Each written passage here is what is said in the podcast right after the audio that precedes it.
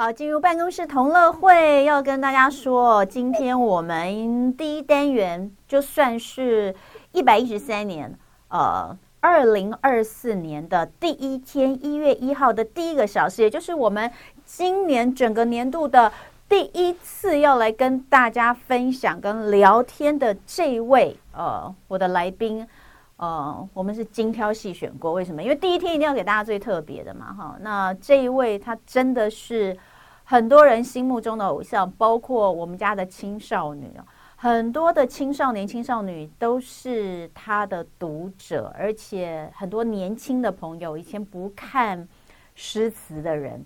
都是因为他的书而爱上了诗词，我觉得他真的是太伟大了。他对于我们的古典文学跟现代文学的串联跟推广，这真的是具有一个非常非常重要的地位。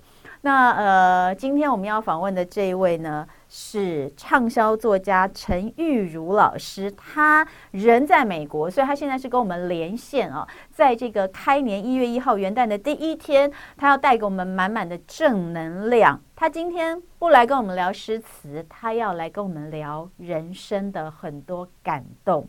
他最近去啊，前阵子他去了一趟壮游之旅。他要来跟我们分享这当中的所见所闻，以及连接到自己的人生历程。在这里，我非常非常感谢老师，开年的第一天就跟我们一起来聊天。欢迎陈玉茹老师，欢迎老师。谢谢，谢谢大家，谢谢飞碟，新年快乐，新年快乐。好特别的一个节目，好特别的时段哦。对，呃，我这边要先来介绍一下陈玉如老师哦。那如果说你有看过老师的书，真的就不需要我多介绍了。那假设你们家有青少年、青少年，有年轻的朋友，呃，应该也有他。像我们家有他全套的这个，呃，这是在一第一第一本是出在二零一六年嘛？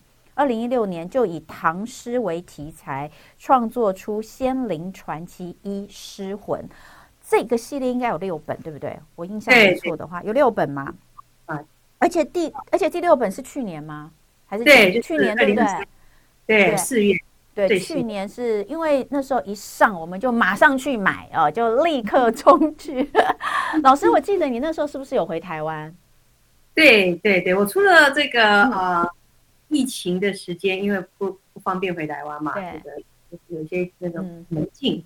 那这个开开禁之后，我们也是就回就回台湾。然后有要开一些签书会啊，去学校演讲。对，我要跟老师讲哦，老师，你知道你去年呃回来就是第六本哈，就是那个《仙灵传奇》的第六本出的时候，呃，我们有一个朋友特别带他的孩子去你的签书会，因为这个孩子呢没有追星过，这你是他追的第一个星。然后呢，我要跟你说，他才小学五年级，是个男孩哦。啊，超感动的，超感动的，对呀。呃，老师，这个二零一六年哦，以唐诗为题材创作出《仙灵传奇一诗魂》，获得当年三大通路年度奖项，然后呃，也是第四十一届金鼎奖优良出版品推荐。之后连续多年都是入围博客来年度畅销作家。老师的作品除了《仙灵传奇》之外，其实之前有《修炼》，对不对？然后也有养心，好长生石的守护者等等，以及今天我们要聊的这个系列比较不一样，是陈玉如的旅行风景啊。那我们今天要聊的是你到阿拉斯加去做了五十二日，就是长达呃快要两个月的自驾，对不对？自驾行程。对，那呃。老师就把他这个壮游哦，又写成了一本书，里面有非常多他沿路所看到的风景、照片、文字，呃，很不一样哦。那先来讲一讲，就是你你我我们知道你其他的一些文学创作哈，这个部分呢，我们今天就不聊。但是你在创作陈玉如的呃旅行风景，前面已经有两本了哈。你你就是一个非常爱旅游的人，对不对？是，其实我一直就很喜欢旅游，我觉得。这个有点点遗传我父母亲吧，因为我爸爸妈妈退休之后，他们就是常常去世界各地，嗯，旅游。但是他们的旅游并不是说就就在饭店里面享受这个游泳池的那种方式啊，那因为我爸爸是个艺术家，所以他一边旅游，他一边写生，然后画画，做很多创作。那对我来讲，旅游也是一种创作的一个灵感来源，很多啊，我很多这个你刚刚提到的那些奇幻小说，其实有很多的场景啊，也是从旅游之中旅游之中得到灵感。嗯，那我就开始觉得说，哎，其实我有很多的想法在里面，那种想法是跟这个我呃奇幻文学的那种创作哦，虚构的创作是不一样的。所以我就把这些想法写成用散文的方式呢呈现出来。那这是第三本书。那这本书呢，就是像你刚刚说的，我我们去，我跟我先生啊，在二零二二年的时候呢，就是自驾从洛杉矶，美国加州，就算是已经算很南端的地方，对，一直往上开，对，然后穿过整个美国西部，然后进入加拿大，然后再从加拿大越过山脉开。入这个阿拉斯加啊，因为很多人会去阿拉斯加，大概最多就是坐游轮呐。对，那我们就是用一种比较啊不一样的一个角度去看这个这个路上的风景，还有心情，还有人生。这一趟哦，来回呃，不要讲来回，我们讲单程就好，单程就三千英里，好，那相当于来回台湾的基隆跟高雄十二遍。来回十二遍，真的是长途壮游。呃，不，你你听老师，刚刚大家听老师说，就是一般去阿拉斯加，搞不好我们都有听众朋友有去过阿拉斯加，但是又坐游轮。那老师他是用这个开车的方式，你那时候为什么想要用这种方式？啊，我先生很喜欢自驾游，而且自驾游的时候，嗯、呃，有些地方你可以省钱呐啊，啊嗯、就是说，比如说我们常常露营啊，常常自己煮食东西，煮东西。那二来的话，就是在自驾游的过程里面，因为你自己主动控制你开车的行程，嗯，所以你比较容易去掌握一些时间。啊。比如说我身体状况可能比较不好，所以我可以比较说，哎，我今天不行，我就是多休息一下之类的，嗯，或者是说我们开车，哎呀，觉得这个瀑布很好看，我们这边多待个一天吧，啊，我们可能就有比较多的弹性，因为是自己控制自己的时间，所以呢。我们就是决定用自驾的方式。嗯，其实老师刚刚在讲的就是说，哎，为什么选择自驾？因为可能呃，能够自己控制是一个很重要的。呃，因素当然除了你可以不用呃急着要去哪里，想要在哪里多留一会儿就多留一会儿，而且也可以看到更多更深入的沿途风景之外，有一个重点就是呃，老师有提到他的身体状况比较不好，这个时候其实我们就还是要讲到这一趟旅游跟你自己在人生当中发生了一件对你来说很重大的事件，其实有点关系，对不对？是，嗯呃。那我就这边呃，就是多讲一下这一段事情啊。就是在二零二一年的年底呢，啊，我去做这个健康检查啊，乳癌这个检查，呃，乳房检查了。对。然后发现我有乳癌，那当然这个过程就这个就很多了啊。那呃，我经过了这个呃手术，嗯，或者啊，两边乳房切除，嗯，好不重建。然后之后呢，我就开始服用这个抗癌的药物。嗯，那这个抗癌的药物呢，非常讨厌啊。呃，它它帮助我的身体抗癌啊，所以我要很感激。但是它的讨厌的部分是在它的副作用很大，嗯，会让我很疲倦，嗯，会让我头痛，会让我头晕，会很多很多的副作用。所以呢，这些副作用会让我常常，比如说我可能就躺在沙发上一整天，然后没有办法做什么。所以。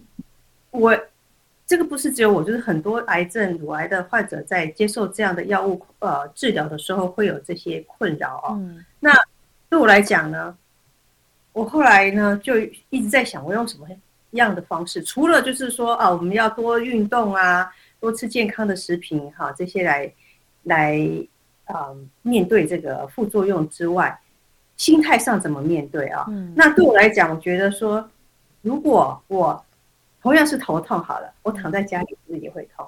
如果我今天可以去外面做一件我想做的事情，看到我想看的风景，虽然说我头痛，但是那个头痛就会比较心甘情愿一点啊。我就会觉得说我不是被这些副作用打败了，今天我还是带着这个副作用，但是至少我今天去了北极了，嗯。啊，我去了台湾了啊，今天我跟我的朋友见面了啊，我觉得那种心态上是会帮助我更容易去接受这个副作用的痛苦。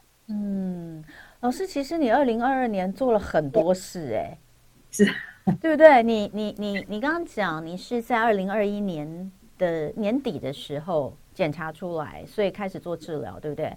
所以二零二二年应该是呃在治疗期，尤其是上半年，是不是治疗期比较？想一想，嗯，哎，应该这样讲，我二我我讲错了，二零二零二一年的一月，我诊断出乳癌，对对对。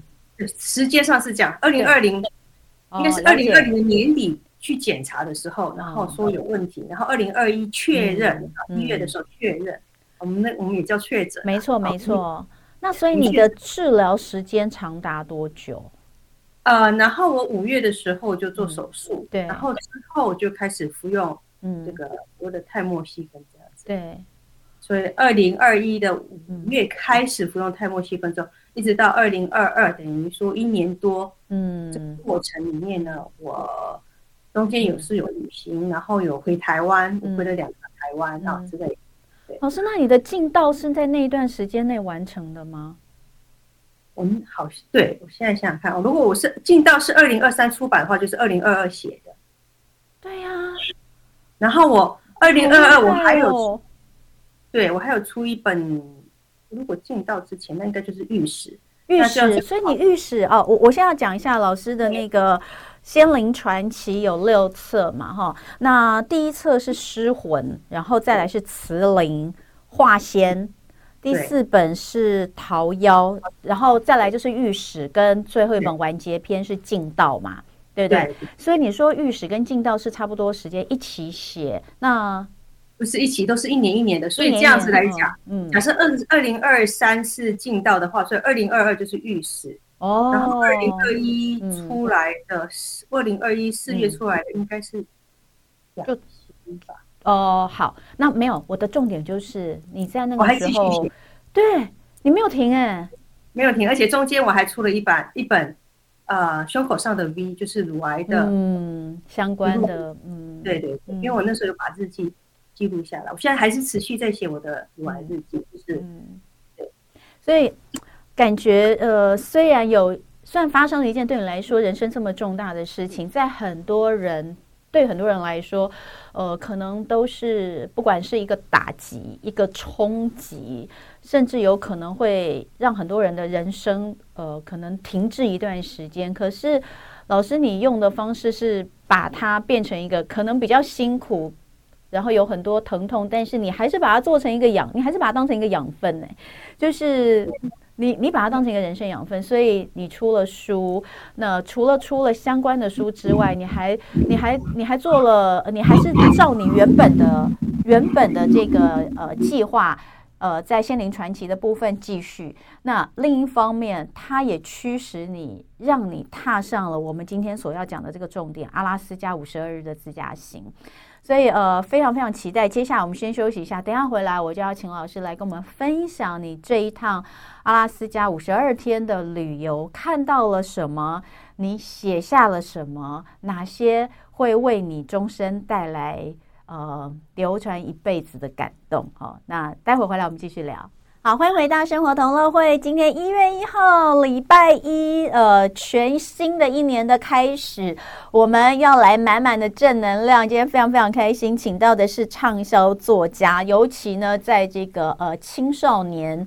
的这个阶段哦，大概从小学高年级开始到国中这段时间，很多孩子都非常喜欢他的作品。陈玉如老师今天来跟我们分享的是他的最新作品，呃，陈玉如的《旅行风景面》的第三本，他去阿拉斯加玩了五十二天，三千英里单趟的这个呃旅行，他看到了什么？呃，他。收藏了什么？那再次欢迎玉如老师。玉如老师是人在美国，跟我们做连线。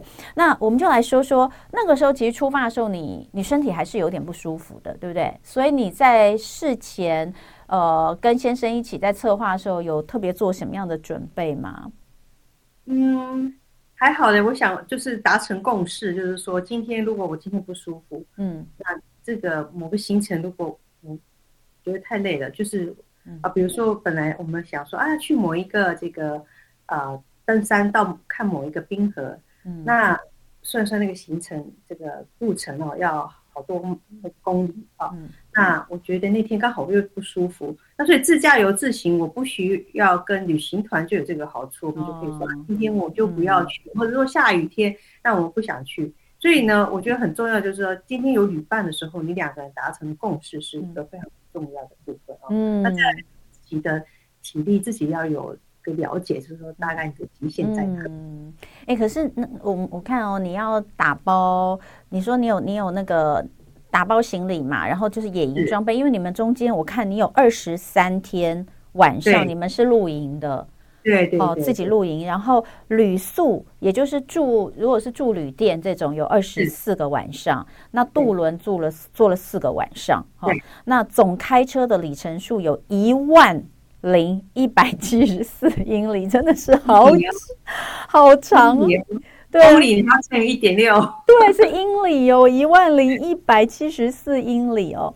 呃，所以你们之前其实就已经都已经就是做好规划。就是在哪边要露营，然后到哪边是做旅没有哎、欸，没有吗？实性的对，因为呃，后来我们发现这个在阿拉斯加，尤其呃，因为阿拉斯加毕竟地大，然后这个露营的点非常的、嗯、非常的多，然后都不用太，哦、就是有几个点是需要稍微先预定一点，但是都不太需要，就是说先嗯事先先找，因为就像我刚刚讲，因为他们的天气变化很大，嗯，所以呢，有时候我们当然会尽量避开，就是说哦，我们知道它下。接下来三天要下雨的话，我们就不要去露营之类的啊。嗯、那我们渡轮的部分就必须要先定。对对。但是呃，饭店我们也没有先定，我们都是呃再过来下下过来几天啊啊会下雨，好吧？那我们就先定一下之类的，我们都没有事先先定。嗯、那如果说呃，如果比较在乎住的嗯人的话啊，那你可能就需要先定。当然是因为暑暑假的时候是。旺季啊，嗯，但是我们并对住的要求并不是那么高，嗯，那如果订不到，反正我们就还是可以露营嘛，嗯、所以嗯，就是比较随性的走，嗯，那有一件有一件事情要讲，就是去阿拉斯加会很贵啊，嗯，那很多人就会觉得说，哎，那种荒郊野外为什么那么贵？其实其实反而大城市会比较成呃便宜啊，因为东西都很充足嘛，嗯，物资充裕，但是在荒郊野外反而是因为他们的物资并不是那么充裕，所以很多。时候很多东西都会很贵，嗯，我们去那个饭店，那种很脏啊，然后很都是没没味，然后最后都没有人要订那种，一个晚上两百多块美金这样子，嗯、所以就是，嗯，做心理准备去这样的地方，反而是，嗯，不是，就是说，哎，好，好像很便宜啊，对，哦、而且我就觉得说。就是因为因为你这些东西就你你比如说你要自己扎营啊，然后你要准备了十你你说准备了十几天的冷冻冷冻粮食，对不对？然后呢，那个时候有的时候天气其实也不是很好。你说那八月啊，八月的时候在那边其实其实是也是很寒冷的，然后有有风有雨的哈。就是我觉得看起来好辛苦，就是你你干嘛不找一个？你为什么不找一个那个轻松一点的方式来来旅游？但是这个当中其实对你来说，呃，获得非常的多，跟一般你说，对对对，你你可不可以讲一下，就是这个跟一般的旅游，你觉得最大的不同的地方，跟你的感受？我我觉得每一个人对旅游的。向往点其实是很不一样的啊、哦。对有人可能会觉得去住旅馆是很很好的旅馆是很重要的事情，嗯、或者吃美食是很重要的事情。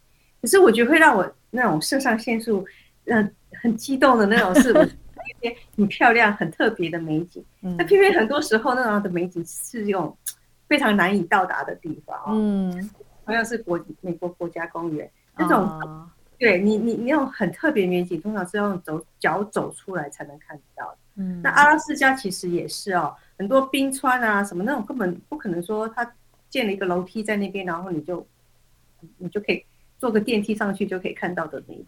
嗯，所以很多时候那样真的是需要比较比较不一样的旅程啊。我不太，嗯，我觉得好也也没有到那么困苦，但是比如说我们要到开车到北极去啊，嗯，那那条路就当然就不是我们一般的高速公路那么。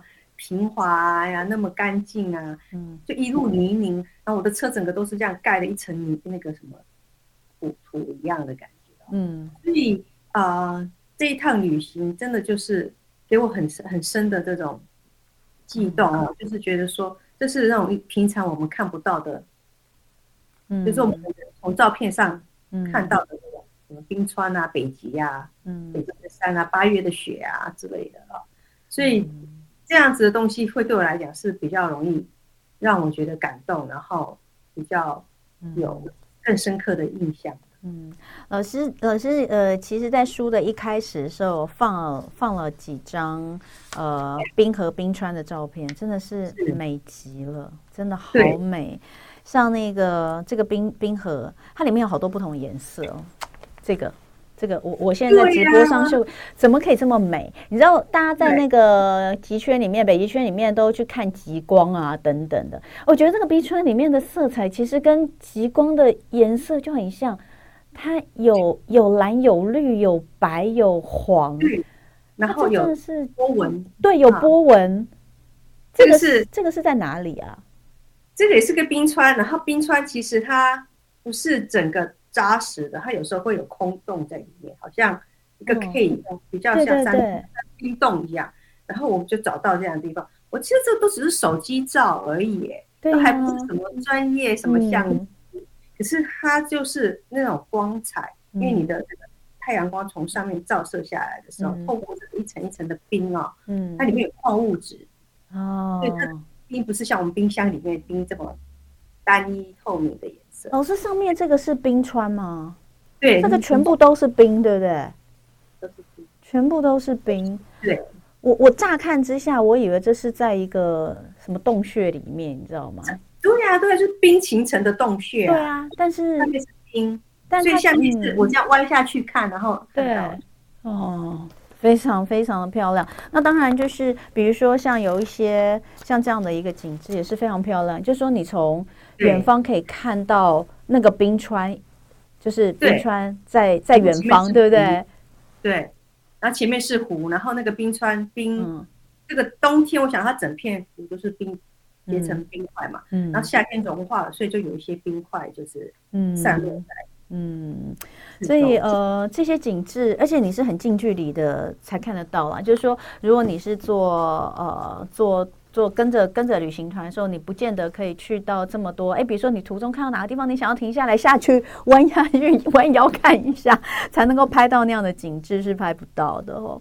所以呃，在我们刚刚说的，你回想起来这个总旅行天数五十二天，然后一万多英里，你觉得最困难的时刻是什么时候？那最感动的时候又是什么时候？最困难的时刻啊，嗯嗯。呃，比如说会有天气的，啊、呃，这个它比较寒冷啊，对对。但是这种东西其实我们比较常旅行的人比较，并不是那么难以这个接受的，嗯、就是我们会有心理准备，嗯、就是就像你刚刚说，我们行前有什么准备，我们要准备这些御寒的衣服这些东西，那我们就知道不会寒冷。那、嗯、我觉得比较困难的是，反而是你这样讲，你会觉得很好笑。我们就自驾习惯了，所以那个时间的控制在我们手上是习惯了。对。那我们在搭渡轮的时候，嗯，发现那个渡轮啊，这种大众你知道，飞机会 delay 嘛，对不对？渡轮会取消啊，所以呢，哦，就是我们会有一段，如果你仔细看我的书，就是会会就是有那种渡轮被取消，然后我们整个行程要变成要这个大班风的时候啊，嗯、然后在一个岛上啊。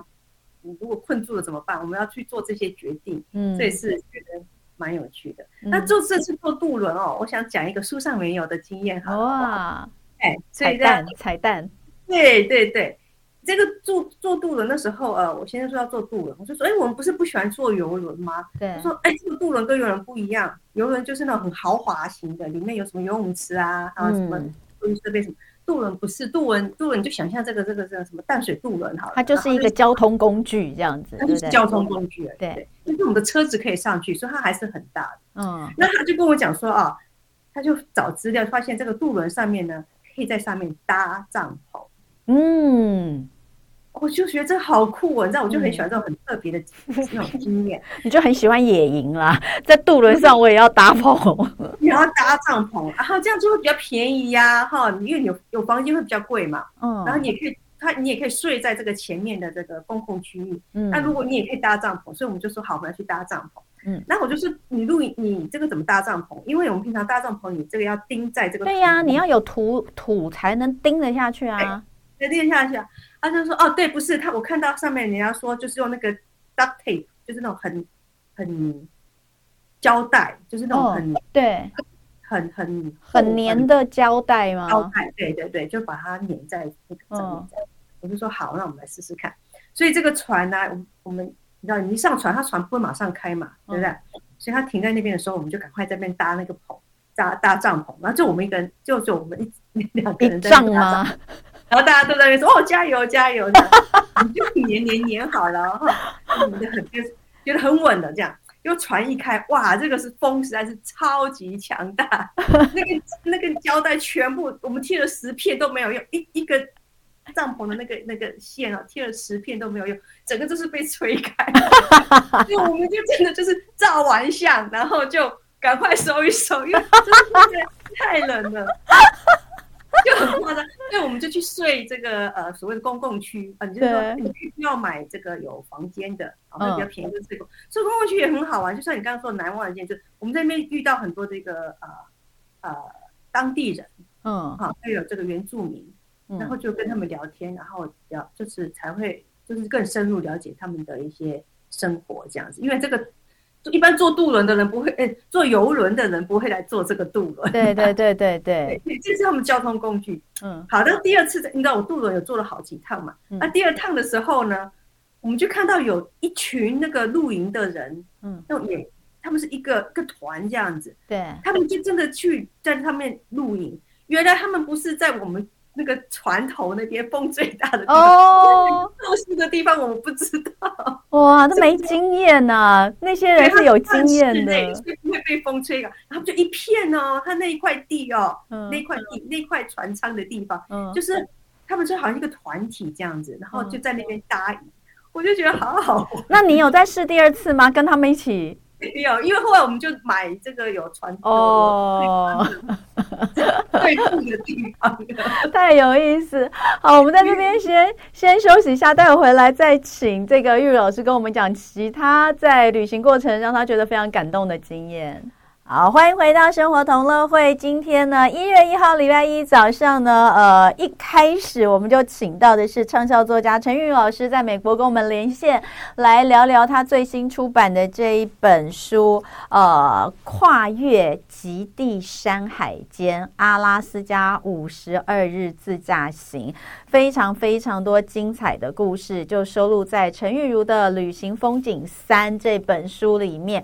老师刚刚讲到一个是彩蛋哦，没有没有收录在书里面，但是跟我们听众朋友分享非常有意思的。其实也也还蛮多精彩时刻是写在书里面的，要回顾一下，比如说。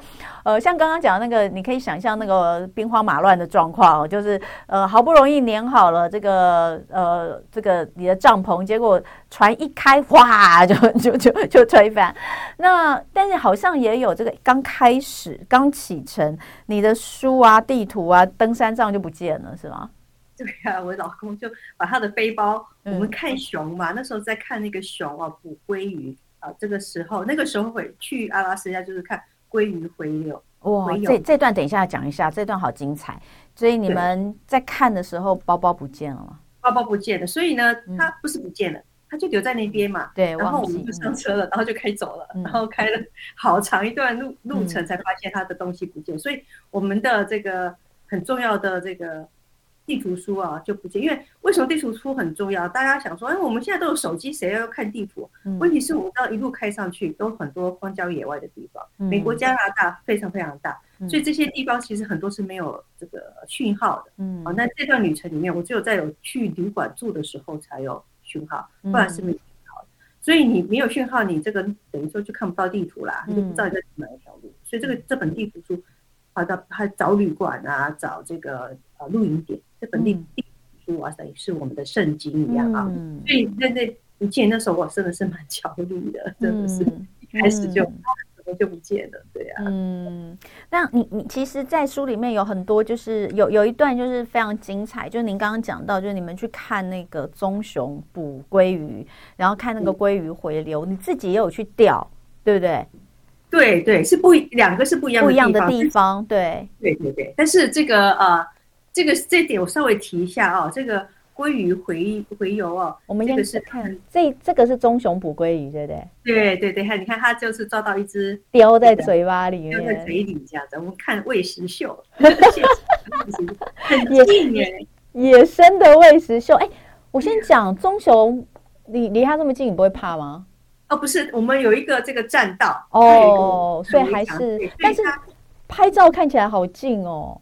啊，对，因为我先生有望远的这个哦，OK OK，即使是我的手机也拍的不错的这个呃影片，对，他的是静态的吧，我是拍成影片，也都拍到不错的影片，对，所以还算是够近的，真的是很，嗯，像我们后来去这个啊，有一个岛叫做 Kodiak 对 Island。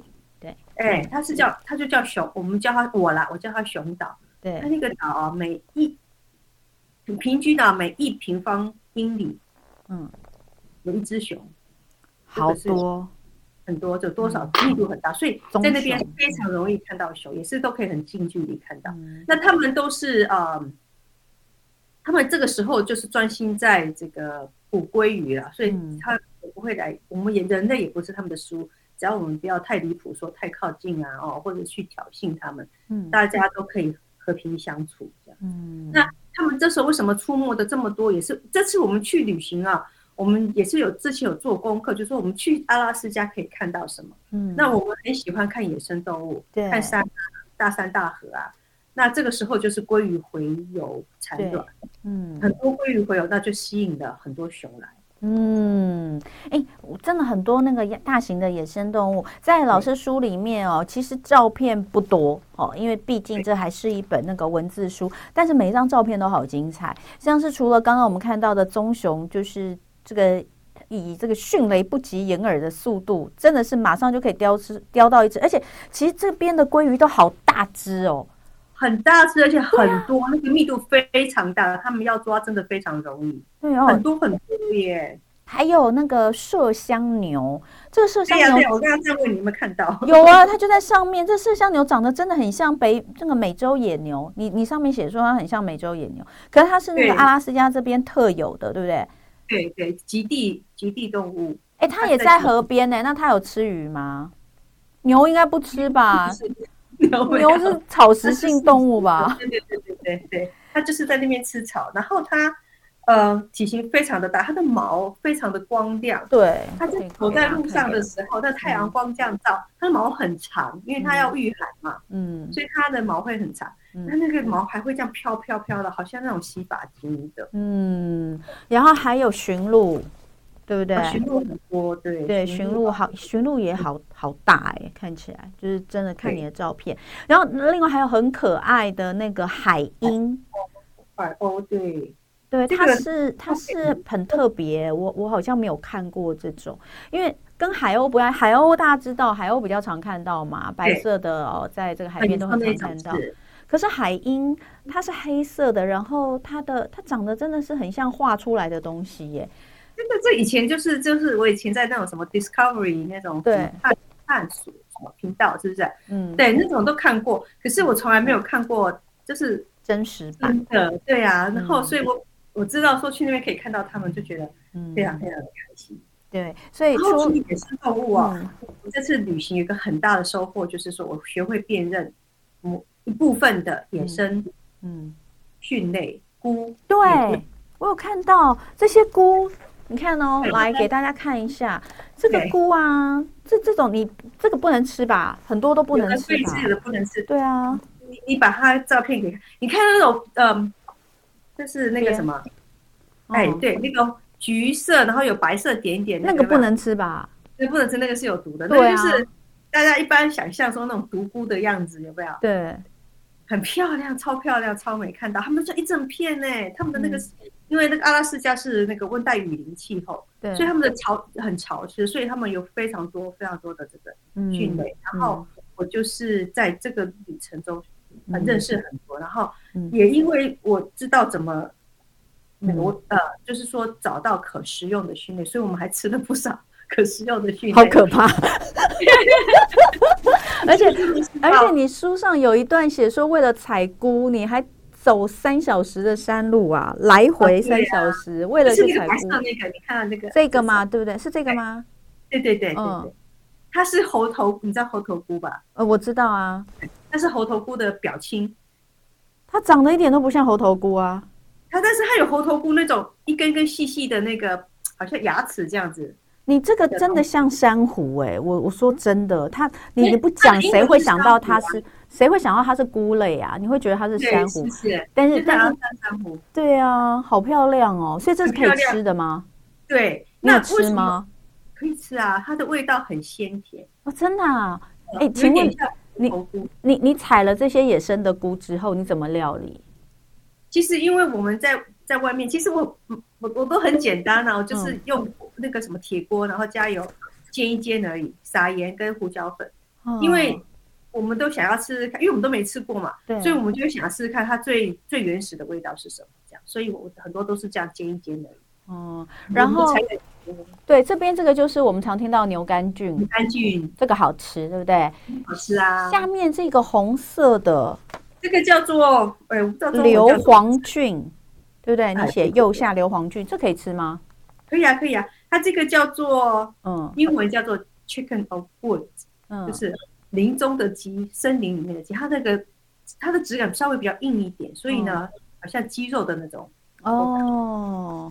真的好好好好特别，从来没有看过这种菇，真的从来没有。这可能也是在阿拉斯加常见，可是在其他地方真的不见得看得到的哈。对，所以呃，来讲一下整个过程哦。但是这里面还有，我觉得有个很很很棒的，就是鲑鱼，你去钓鲑鱼，然后还有去跟还还有跟他们要他们不要的鲑鱼卵，你自己腌，对不对？对对，因为当地的人他们只吃鱼肉，所以呢。他们会把里面的内脏啊，全部就丢到一个回收箱、嗯、啊，他们那个回收箱就会倒回海里面去给喂给鱼吃。那这个啊、呃，所以那时候我在他们的清理台，他们有很有那种专门给人家用的清理台，嗯，然后我我就在那边虎视眈眈的看，然后我呢有有有刮下来不要的部分是我觉得可以拿来用的，嗯，我就会去问他说，哎，这我可不可以拿你们不要的部分？我不会去拿他们。的东西，但是我会去拿他们不要的部分啊，所以呢，他们都很乐意给我，因为对他们来反正是不要嘛，就是丢掉那个回收箱。对，所以呢，挖到这个有找到这个母的鲑鱼卵的时候，我就特别兴奋，就说我要拿这个卵这样子，那他们也都会给我，所以我就拿到好多回去做了好多罐的这个。鲑鱼卵这样子，自己 自己腌制，对不对？我就上网去找啊，对，找上网找方法怎么腌。然后因为你们有带冷冻柜嘛，对不对？你们自己有一个随车的冷冻柜，因为你必须有很多，所以像你钓出钓起来的鱼啊，你应该就是这这个你钓的鱼，你们自己也有吃嘛，对不对？对啊，对，所以就是吃不完的部分，因为很大。我看你说它那个一条大概都有八十公分，最大有八十公分长。所以一定吃不完的，就是把它处理好，放在冷冻柜里面嘛，对对对，然后之后再拿出来做料理嘛，对不对？对对，大概就是如果比较好保存的话，就先煮了，所以我就先把它煎一煎。哦哦，对，然后那个我我就说我第一次看到整条的鲑鱼卵，鲜红色。啊，对啊，这个是老师，这个是新鲜的，对不对？没还没有、啊啊、没有腌制过，还没有还没、哦、还没处理的。天呐，是连着外面的那个膜。哎，阿拉斯加本来就是一个盛产鲑鱼的地方，大家都知道嘛。像我们以前那个坐转机去欧洲还是去美国的时候，转机都会在阿拉斯加转嘛。然后那个里面都没有卖别的，那机场没有卖什么别的，都是三文鱼。那那他们都不要这些鱼卵哎。那这些鱼卵其实应该都要出口到日本去才对，日本人那么爱吃鲑鱼卵，丢掉实在太可惜。好哇，今天时间的关系啊，太多可以讲了，对，对啊、就是对，但但我想最后请老师聊一下，就是说你自己觉得这一趟这一趟旅程回来之后，为你的人生，你觉得你有你有什么新的感受吗？我觉得第一个就是呃。比如说跟呃，第一个就是跟我的乳癌有相关的感觉，就是说，我觉得我好这个去旅行很贵，可是呢，一年一年的这个这个物价一定会涨，所以你现在不去，你明年去不会。所以想做的事情呢，赶快去做，我的身体也不会越来越年轻，对不对？我现在已经五十三岁，那对不对？我体力一定不会越来越好，能做就赶快去做。啊，当然我没有要你倾家荡 荡产的去做啦，嗯、但是就是在你的能力可以许可的，去做想做的事情。啊。当然不见大家都要去阿拉斯加呀，啊，嗯、你可以说我们去斯芬瀑布啊之类的，但是想做的事情就去做，这个是我想我我我的感想之一。第二个，我觉得就是说我对于一个它是一个非常野外的野放的一个州啊，嗯、所以呢，我会对那种大自然的敬畏更加多。嗯，平常我们很自然而然就是用到很多的水，洗澡就是这样哗哗哗的冲啊洗手就是。那但是在我们嗯嗯露营的旅程中，我们对很多东西必须要很很省着用。所以那种因为你要尊敬大自然，你当然不可能带很多的水或者什么之类的。嗯，所以你在这样子的环境里面，哦，还有就是说。当地的人啊，他们只有夏天这两个月可以捕鱼，因为在冬天很冷的，对不对？对，有半年都在冬，都是在黑暗之中，所以他们只有在这两个月可以捕鱼，可以储存他们的食物。所以你可以看到他们非常非常的努力，他们没有看到什么这个流浪汉嗯在那边乞讨钱，他们都是很靠着自己努力，然后去准备他们的。再过来的冬天，嗯，你你会觉得很尊敬当地人的这种很淳朴、很自然，可是又很努力，嗯，不是说坐在那边看电视等着人家就就近你那种，嗯，那种心态啊，所以我会觉得蛮感动的这种。这种这这部分，我里面书里面有写一些啦，嗯，而且图片话讲很多，对对，所以呃，时间关系哦，我们真的只能跟玉如老师聊到这里，但是更多更多，我们今天讲的部分真的不到里面百分之一哦，大家可以去看一下老师的这本《跨越极地山海间阿拉斯加五十二日自驾行》，这是呃亲子天下属于少年天下的这个系列哦。那呃，最后我就用老师题字题在前面的这两段话，想要送。送给我们所有的听众朋友哦，呃，老师写着：梦想的完成不是只有一个方法，每一个终点都是另一个起点。在这个全新的一年的第一天的开头，跟所有我们听众朋友分享。谢谢玉茹老师，谢谢，谢谢大家，新年快乐，新年快乐，就爱点你 UFO。